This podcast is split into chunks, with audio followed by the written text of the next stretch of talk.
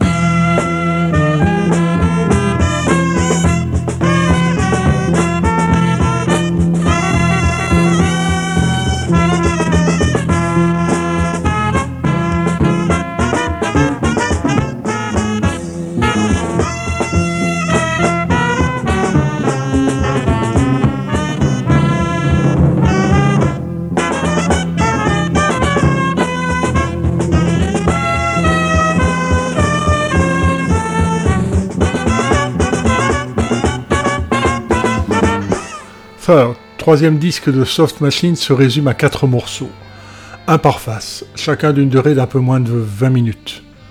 En réalité, ce n'est pas nouveau pour le groupe, puisque Volume 2 contient déjà deux suites largement développées. Rhythmic Melodies, toute la phase 1, et Esther's Nose Job, les deux tiers de la phase B, découpés à la demande de la maison de disques en segments au titre individualisé. Ce qui agace Mike Watledge, qui se contente de récupérer des intitulés simplement descriptifs sur un disque d'effets sonores qui traîne dans le studio. Tâtement des cloches d'un camion de pompiers, ouverture et fermeture d'une porte. 10h30, retour dans la chambre. Au mieux, je vous en fais entendre deux, où on profite de l'occasion pour se pencher sur des versions spécifiques, enregistrées en concert à la radio, des essais. On a débuté par une version courte de Facelift, enregistrée à Paris fin 1969, un des rares témoignages de groupe, version Septuor. Après le deuxième LP, où les saxophones de Hugh Hopper et son frère Brian enrichissent le son du groupe, l'intégration d'une section de cuivre n'est pas une hérésie, mais divise le public entre tenants de la formule rock et partisans de l'évolution jazz. À sa première apparition, le 28 octobre 1969 au Festival d'Amosi, le trio est rejoint par Mark Sherrick au cornet à piston, Nick Evans au trombone, Elton Dean au saxophone alto, tous trois du Keith Tippett Group avec lequel Soft Machine partage l'affiche au Plumpton Festival dans le Sussex anglais. Et par Lynn Dobson au saxophone soprano. Il a joué avec Manfred Mann. Le 8 décembre, à la salle de la Mutualité à Paris, la section de cuivre se fait huer à chaque apparition par les tenants du Soft Machine classique. Compliqué, pratiquement et artistiquement, la version A7 ne dure qu'une saison. Et à la fin de l'automne, Evans et Sharix s'en vont. Reste alors un quintet, à la vie éphémère mais à l'esthétique marquée par Dobson, et qui, euh, selon Watledge, offre assez de flexibilité du point de vue de l'improvisation, tout en présentant des possibilités intéressantes en matière de composition et d'arrangement. On en écoute Moon in June, réduit ici à sa partie instrumentale à l'orgue, pièce de transition dans le tout premier concert du groupe dans cette formule, le 4 janvier 1970 au Fairfield Hall de Croydon.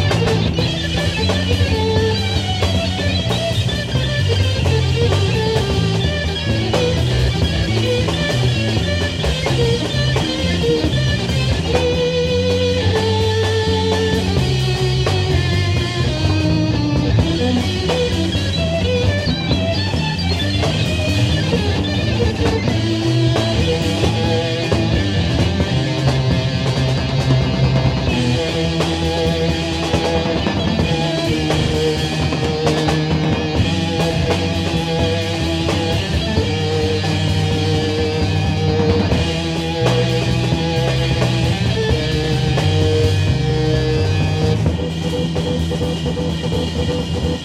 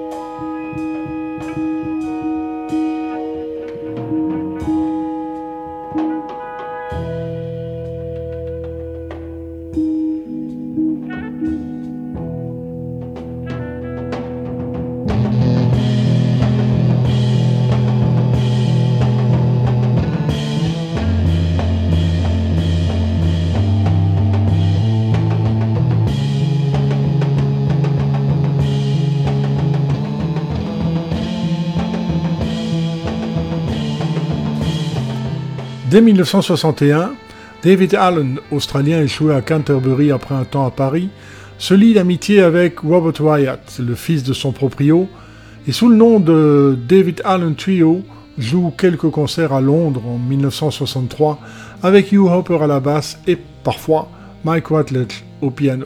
Même si le nom du groupe ne se stabilise qu'en août, emprunté avec la permission de William S. Burroughs à son roman éponyme, première partie de la Nova Trilogy, dans laquelle il use de la technique du cut-up prônée par le poète-performer Brian Jason, où il s'agit de découper un texte original et de le réassembler de façon hasardeuse.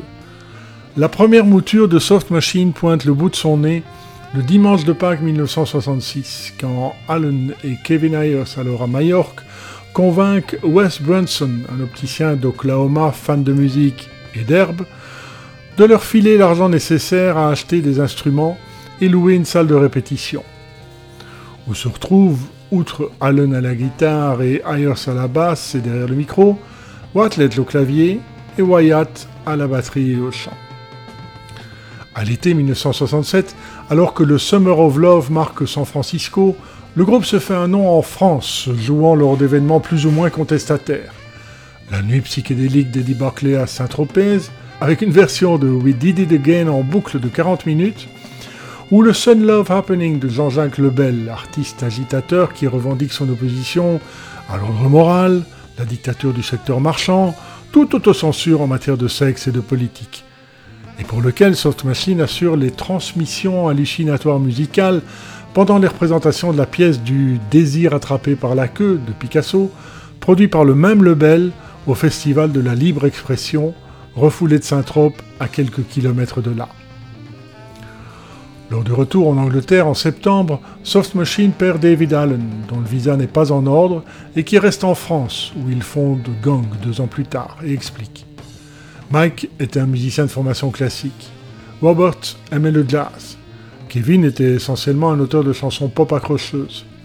Et moi, j'étais dans les sons spatiaux et l'électronique. Vous pouvez imaginer ce que c'était que d'être dans ce groupe avec autant de directions en même temps. C'était franchement à leur avantage que je m'en aille. Voici Slightly All the Time, saisi en concert le 25 octobre 1970 au Concert Concertgebouw d'Amsterdam.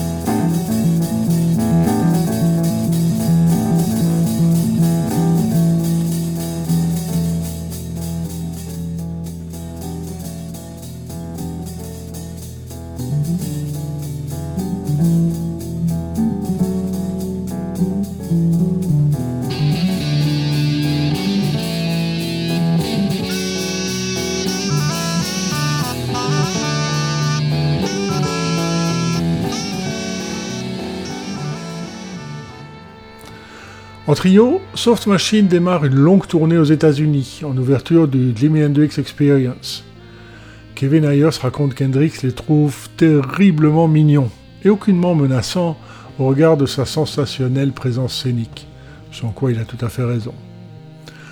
Le groupe se ménage quatre jours d'avril 1968 pour enregistrer à New York avec Tom Wilson et Chas Chandler, l'ex-bassiste des Animals et producteur d'Hendrix, un premier album Vite fait. En gros, le répertoire du groupe, quasi comme en concert, à peine retouché.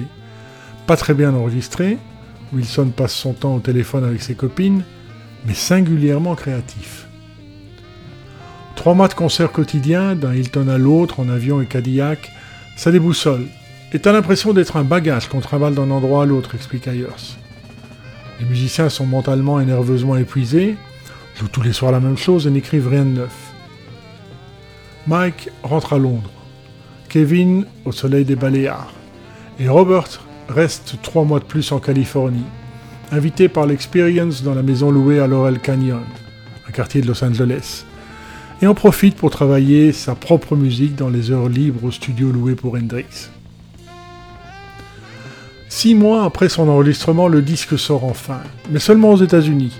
Probe n'a pas de distributeur au Royaume-Uni alors que Soft Machine, éparpillé, se croyant délié de ses engagements, n'a officiellement plus d'existence. Mais le contrat prévoit deux LP et le label y tient. Wyatt rentre en Angleterre, ses morceaux sous le bras, Wattlet l'avance de son côté sur un instrumental, et Hugh Hopper, rodé de groupe mais aussi bassiste, prend la place d'Ayers qui pense arrêter la musique. Court album concocté au départ pour remplir une obligation contractuelle, Volume 2, pour lequel Soft Machine entre à l'Olympic Studio de Londres début 1969, introduit, avec la saturation de l'orgue et de la basse, une sonorité nouvelle. Du curry Vandaloo pour les oreilles, selon l'expression savoureuse de Hopper, et une inventivité de fond. Les innovations du précédent sont poussées un cran plus loin. Inventivité qui compense son principal défaut de forme, la production, assurée par le groupe mais problématique.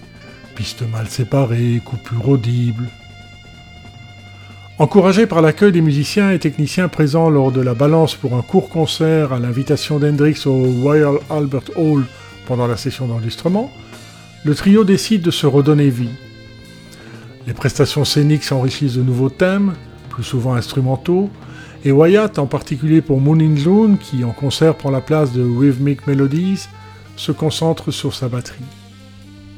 En voici la version de juin 1969, complémentaire, aux paroles en forme de dédicace autoréférentielle à Top Gear, l'émission de John Peel, écrite assis tranquillement à l'arrière de la cabine d'enregistrement animée de la BBC, tenant en équilibre une tasse de thé en carton et tirant sur une cigarette, et dans laquelle on repère, réarrangé, des éléments de chansons antérieures. That's how much I need you now et You don't remember.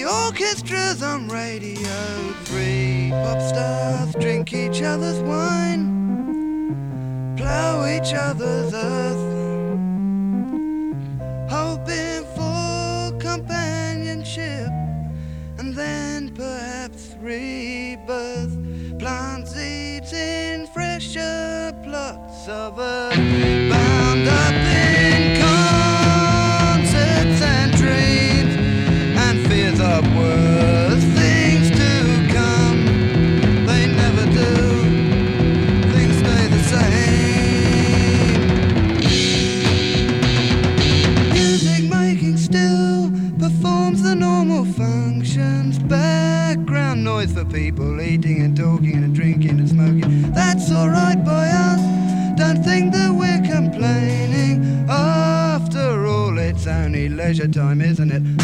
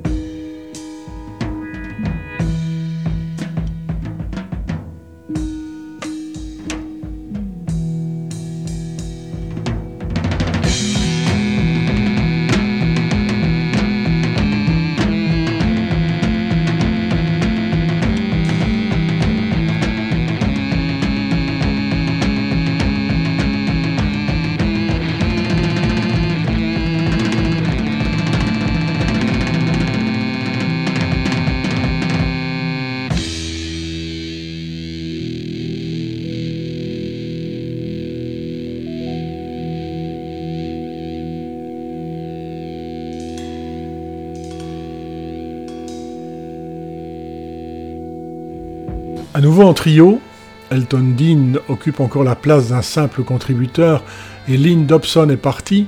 Ses longues improvisations solitaires, ajoutées à ses revendications pécuniaires, finissent par lasser. Soft Machine élabore Third avant qu'un nouveau contrat discographique ne soit conclu.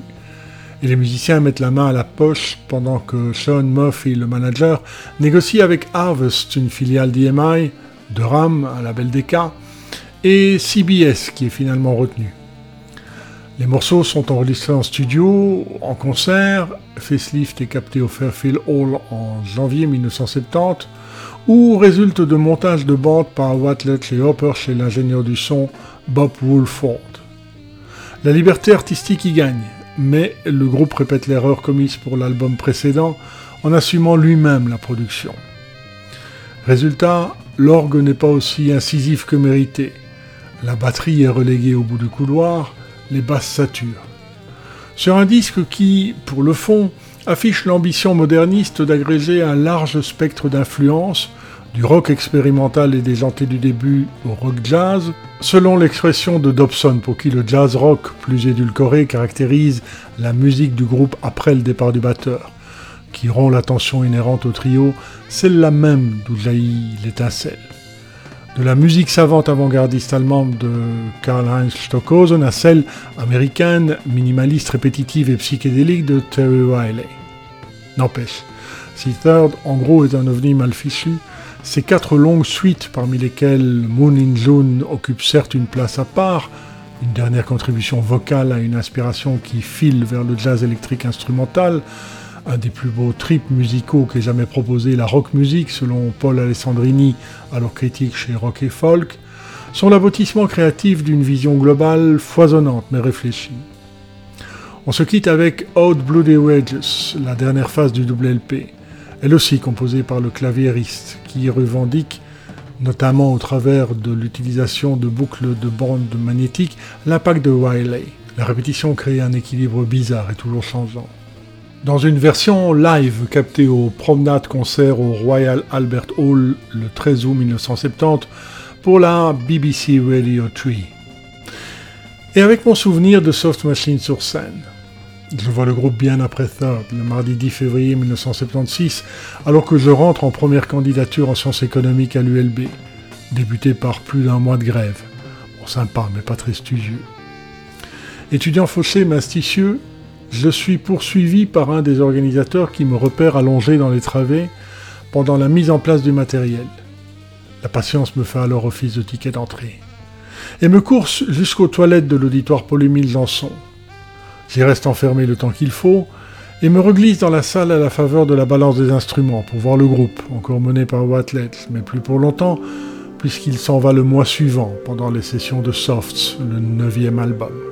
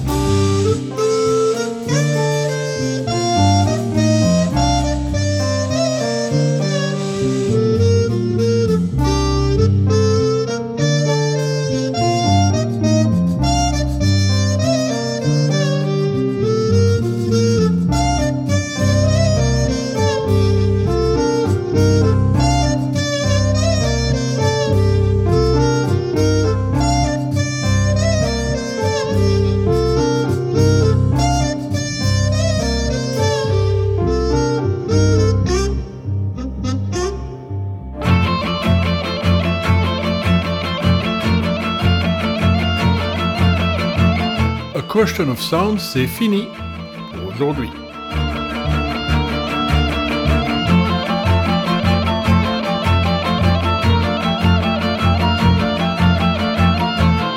Dans un mois, For Girls Who Grow Plump in the Night de Caravan.